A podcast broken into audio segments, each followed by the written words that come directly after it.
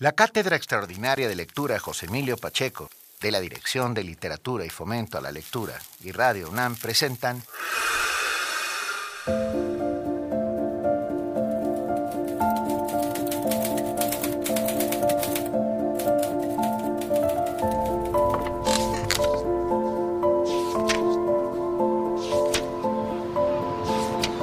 José Emilio Siempre, con guiones y voz de Laura Emilia Pacheco.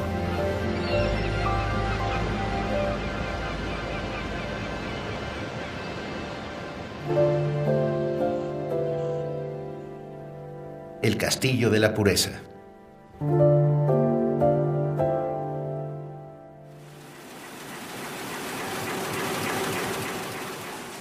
Cada cierto tiempo aparece en la prensa una historia de policías que descubren a una persona que tiene a alguien secuestrado. El encierro puede ser de días, meses o incluso años.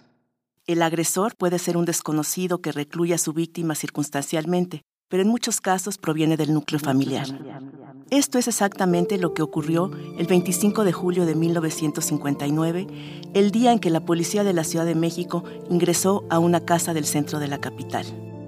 Alertados por un mensaje de auxilio torpemente escrito en un papel de estraza que un transeúnte halló tirado en la calle, la nota decía en letra grande que la familia estaba prisionera y que el padre era un loco que se siente Dios. Los uniformados procedieron a arrestar a Rafael Pérez Hernández, fabricante de veneno para ratas. Durante casi 20 años, el señor Pérez Hernández, oriundo de Jalisco, mantuvo encerrada a su esposa y a sus seis hijos. Los nombró con base en ideales o rasgos de su personalidad, indómita, libre, soberano, triunfador, bien vivir y libre pensamiento.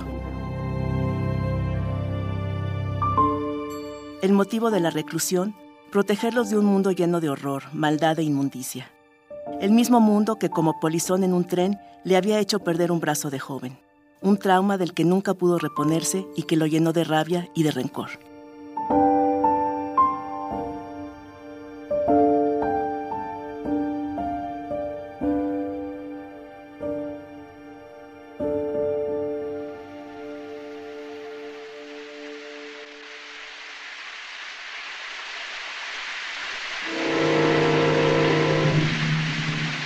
La historia fue muy comentada en la prensa de la época y años después inspiró El Castillo de la Pureza, una película de 1972. Dirigida por Arturo Ripstein, la cinta marcó una de las contadas ocasiones en que José Emilio Pacheco incursionó en el mundo del cine. El guion, escrito por Ripstein y Pacheco, sigue casi al pie de la letra la historia de Rafael Pérez Hernández y su lucha contra el mundo y contra sus propios demonios. En los papeles protagónicos, Claudio Brook, que en la película se llama Gabriel, y como su esposa Rita Macedo. Sus hijos, en la película solo son tres, Diana Bracho como Utopía, Arturo Beristain como Porvenir y Gladys Bermejo es Voluntad, la más pequeña. Por las ratas he aprendido a conocer a los hombres. Por eso no quiero que ustedes tengan ningún contacto con el mundo. Vale más que sigan encerrados aquí entre mis ratas que ver al mejor de los que están allá afuera, dice Gabriel.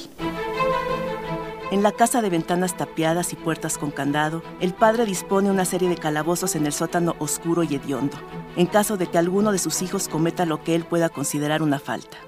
Dedicada únicamente a producir veneno para ratas, la familia subsiste a base de una estricta dieta de arroz, frijoles y agua, una alimentación modesta que según el patriarca favorece la espiritualidad. Porque en aquella casa, llamada la Casa de los Macetones, que hacia el exterior daba la apariencia de orden y tranquilidad, pero por dentro era todo caos y fetidez, no entraba nadie, ni un médico, ni un maestro, ni otro ser humano. Todos entregados a obedecer al Padre quien los obligaba a escuchar música clásica o lecturas de filosofía en voz alta. Apenas sabían leer y escribir. El tiempo era eterno, no había ni calendarios ni relojes. Solo el patriarca salía a vender el veneno en los estanquillos de los alrededores. Pero como siempre ocurre con la pureza impuesta que nada tiene que ver con la bondad, el mundo real lo alcanza.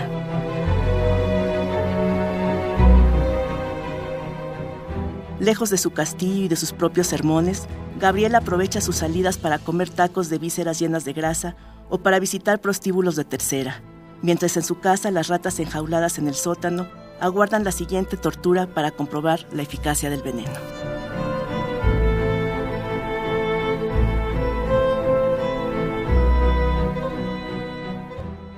Celoso de la esposa que lo ama y furibundo represor de sus hijos que le temen, nada puede hacer contra la sexualidad que aflora en utopía y porvenir, quienes al enfrentarse al aislamiento más brutal, solo se tienen a ellos mismos.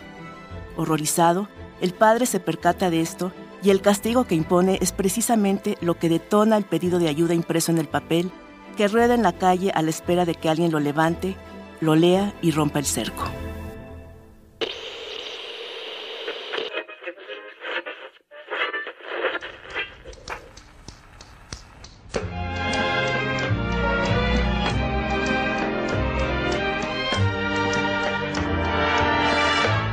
Siempre que te pregunto que cuando convidonte, tú siempre me respondes, quizás, quizás, quizás. En la vida real, Rafael Pérez Martínez fue enviado a Lecumberri. Mantuvo siempre su inocencia y clamaba ser un buen padre acusó a su familia de engañar a las autoridades para quedarse con sus pertenencias. A pesar del calvario, o precisamente debido a él, su esposa y sus hijos no dejaron de visitarlo en la cárcel. Incluso le dieron el perdón y trataron sin éxito de vivir en la realidad del mundo fuera de su castillo de pureza. La estirpe de personas puras que Pérez Martínez creyó formar quedó reducida a un grupo de individuos desvalidos y rotos, cuya única habilidad era hacer veneno para ratas. La protección que creyó practicar fue un pretexto para ejercer el sometimiento, la privación y la violencia. Pérez Martínez se suicidó en su celda en 1972. En 1973, El Castillo de la Pureza ganó cinco premios Ariel, uno de ellos por el mejor guion.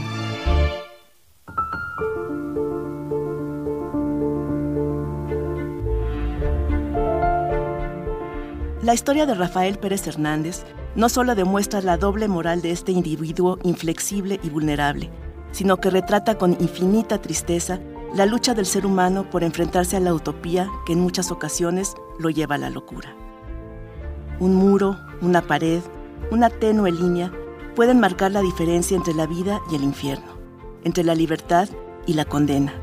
Esa es la línea que se retrata en esta historia que tomó su título de un ensayo de Octavio Paz sobre Marcel Duchamp, en cuyo final cita a Mallarmé. La nada que queda sigue siendo el castillo de la pureza.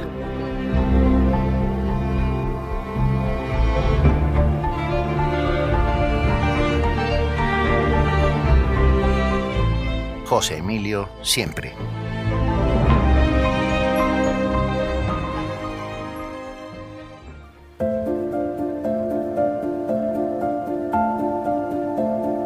Texto y voz, Laura Emilia Pacheco.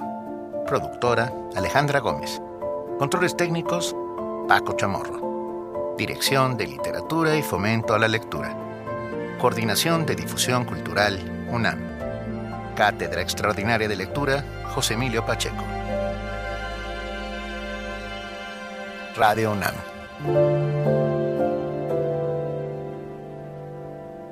Experiencia sonora.